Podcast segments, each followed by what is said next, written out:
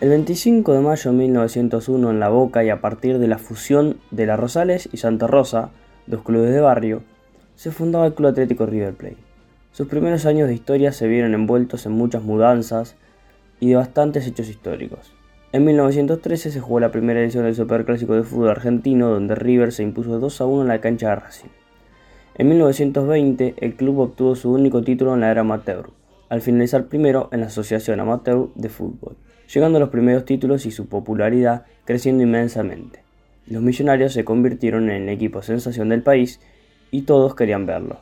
Entonces Antonio Vespucio Liberty decidió comprar un terreno en una zona alejada de la ciudad, con el objetivo de crear el que hoy es conocido como Monumental. Este sueño se volvió realidad el 26 de mayo de 1938, día donde se estrenó el ostentoso nuevo estadio en un amistoso ante Peñarol partido que terminó con la victoria para los Millonarios 3 a 1 y donde Peuchele marcaría el primer gol de su historia. Ya en este nuevo y definitivo estadio River entraría en el periodo donde se ganaría un nombre a nivel mundial, gracias al famoso equipo de la máquina. El trabajo que el club hizo en todos los años previos con sus juveniles comenzó por fin a dar buenos frutos. Jugadores como José Manuel Moreno y Adolfo Pedernera debutaron y junto a Bernabé y Peuchele serían las grandes figuras que tenía River en los campeonatos 1936 y 1937. En 1941 el plantel de River estaba formado mayoritariamente por juveniles, teniendo una delantera histórica como Muñoz, Moreno, Pedernera, Labruna y de Ambrosi. Ese campeonato lo termina ganando en la última fecha y teniendo victorias históricas como un 4 0 Independiente o un 5 1 a Boca. En 1942 River siguió demostrando su espectacular fútbol por todas las canchas de Argentina y luego una goleada ante Chacarita el reconocido periodista Ricardo Lorenzo Borocoto Rodríguez del Gráfico bautiza a River como la máquina. Ese histórico plantel consiguió salir campeón del torneo 1942 en la Bombonera, la Copa Dr. Carlos Ibarguren en 1942, el Campeonato de Primera División 1945 y la Copa Aldao 1945 Copa Internacional. Tras esta época dorada llegó la mayor racha sin conseguir títulos en su historia. Fueron años de constante subcampeonato y de episodios increíbles que le negaron el título varias veces. Esa racha se cortó en 1975 con la llegada de Ángel Bruna, logrando ganar el torneo metropolitano de 1945 y el campeonato nacional de 1984. Volvió a gestarse el regreso a la cima.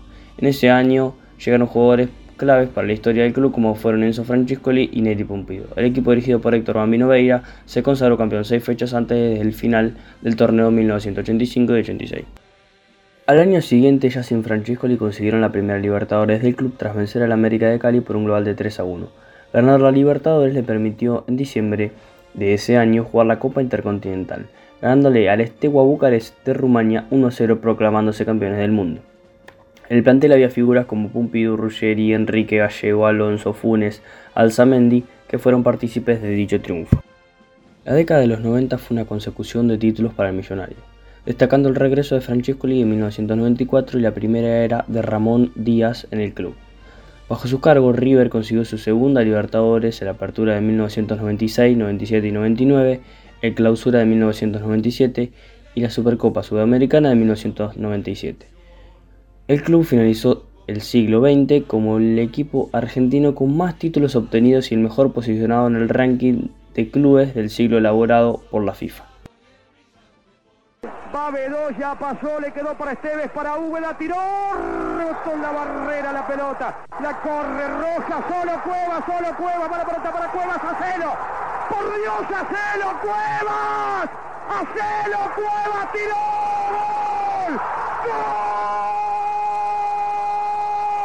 ¡Gol! ¡Gol de River! ¡De Cuevitas!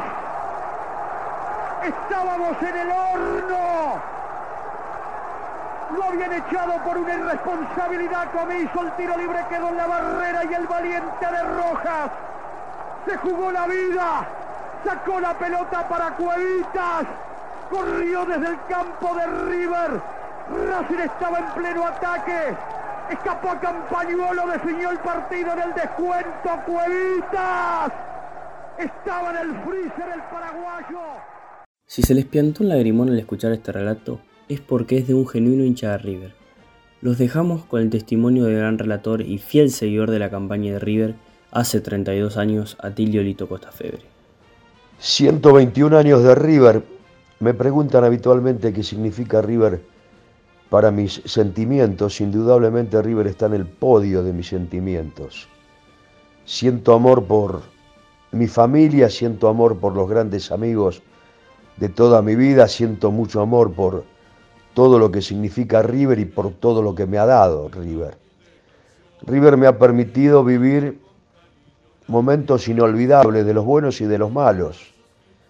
River es una institución enorme, como dice el eslogan de los últimos tiempos, vivir y jugar con grandeza.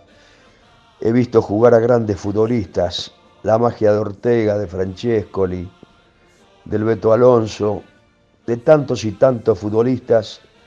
He disfrutado de la amistad que me dio don Adolfo Pedernera, por ejemplo, siendo yo un pibe, de la amistad que tuve con Amadeo Carrizo, de la final de Madrid, de la decepción del descenso donde River pudo resucitar rápidamente.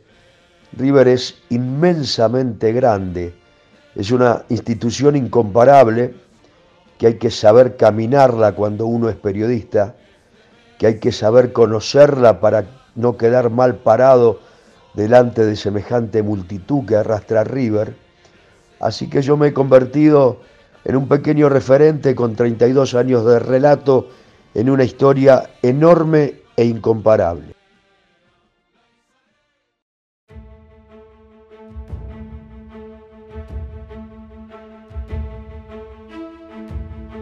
En 2005 comenzó la etapa más oscura del club en la eliminación en las semifinales de la Copa Libertadores ante San Pablo, donde inició con un River que sumaría muy malas campañas, llegando a ocupar el último puesto de la tabla, producto de una pésima gestión institucional a cargo del presidente José María Aguilar, con incorporaciones inexplicables.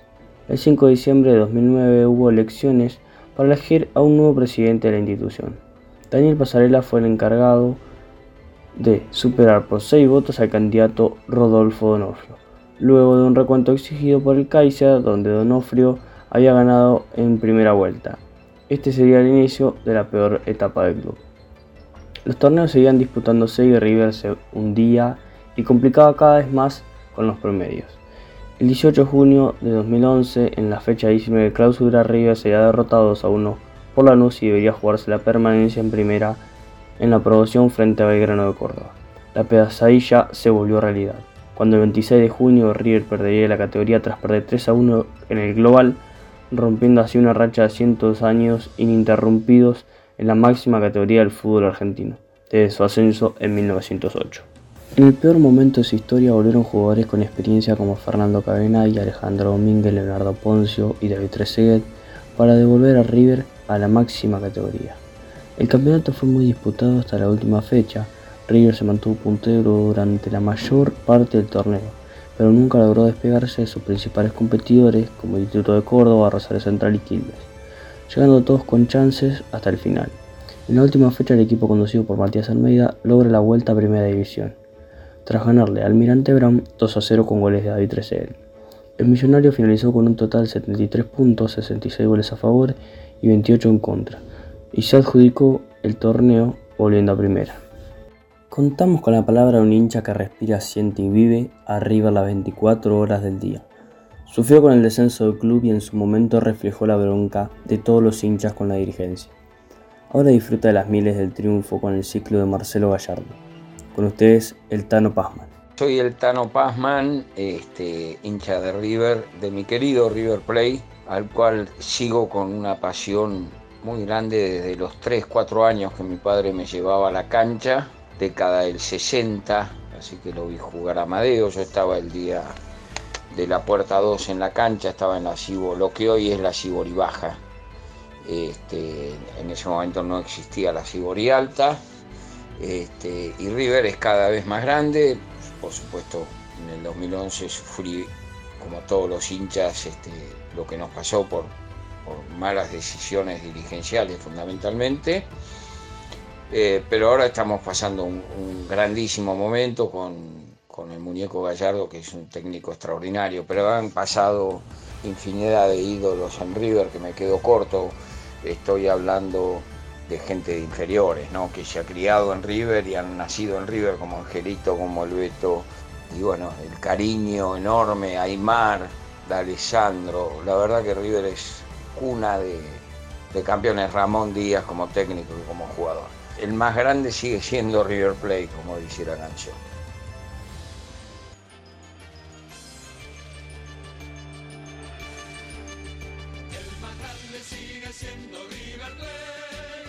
Luego de tocar el infierno llegaría al cielo. Dos años después de ascender volvió Ramón Díaz, para su última etapa en el millonario hasta el día de hoy.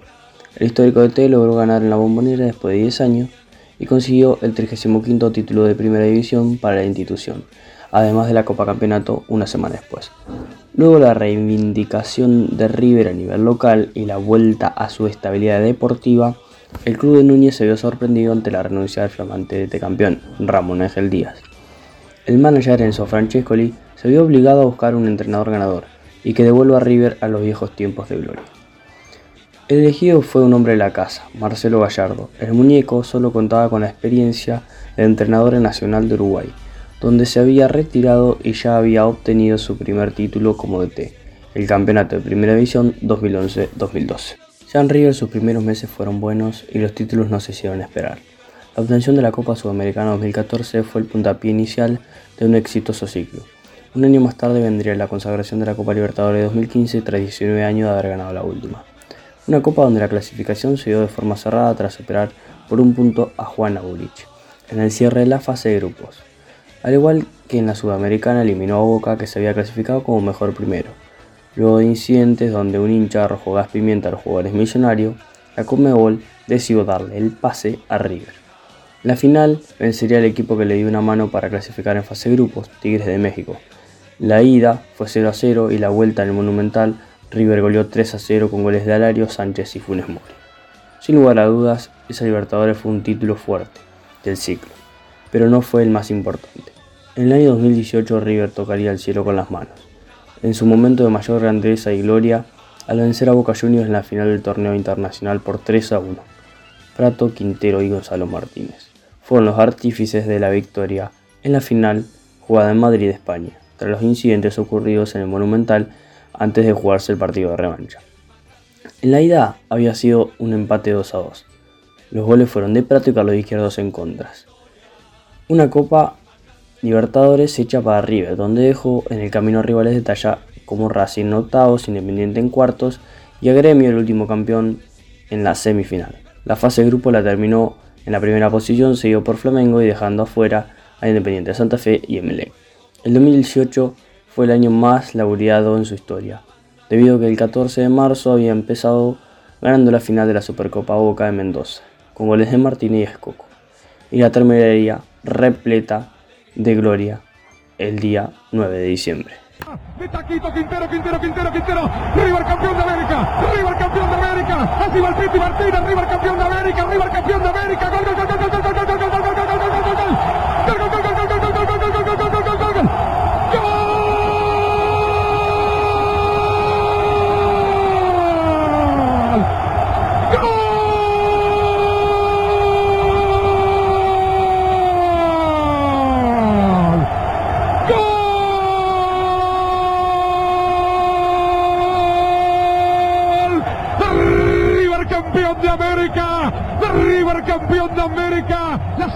el poste, la pone el Piti Martínez.